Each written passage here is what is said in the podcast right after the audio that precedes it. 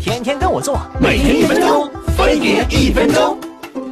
女朋友最近在某网买了一箱果汁，说是坚持喝能排毒。哥看着她每天跑厕所拉肚子，还嘚瑟的觉得自己马上能瘦成闪电，就感慨这姑娘真是人傻钱多。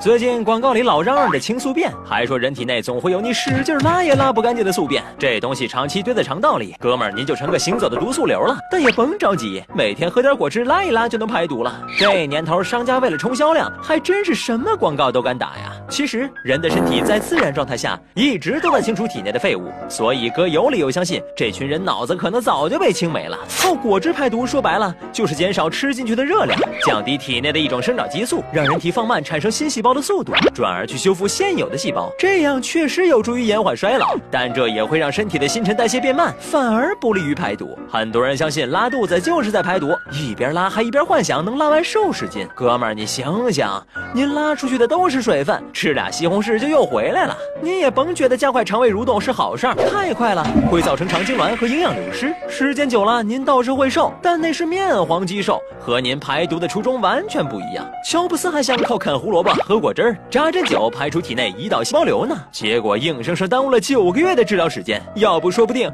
现在那手机都不长这样了。所以呀，人笨多读书，人胖多跑步，相信广告吹，猪都能上树。听说你前不久看上一个妹子，哎，追到了不？没，她下架了。下架给谁了？下架了，就是停产了。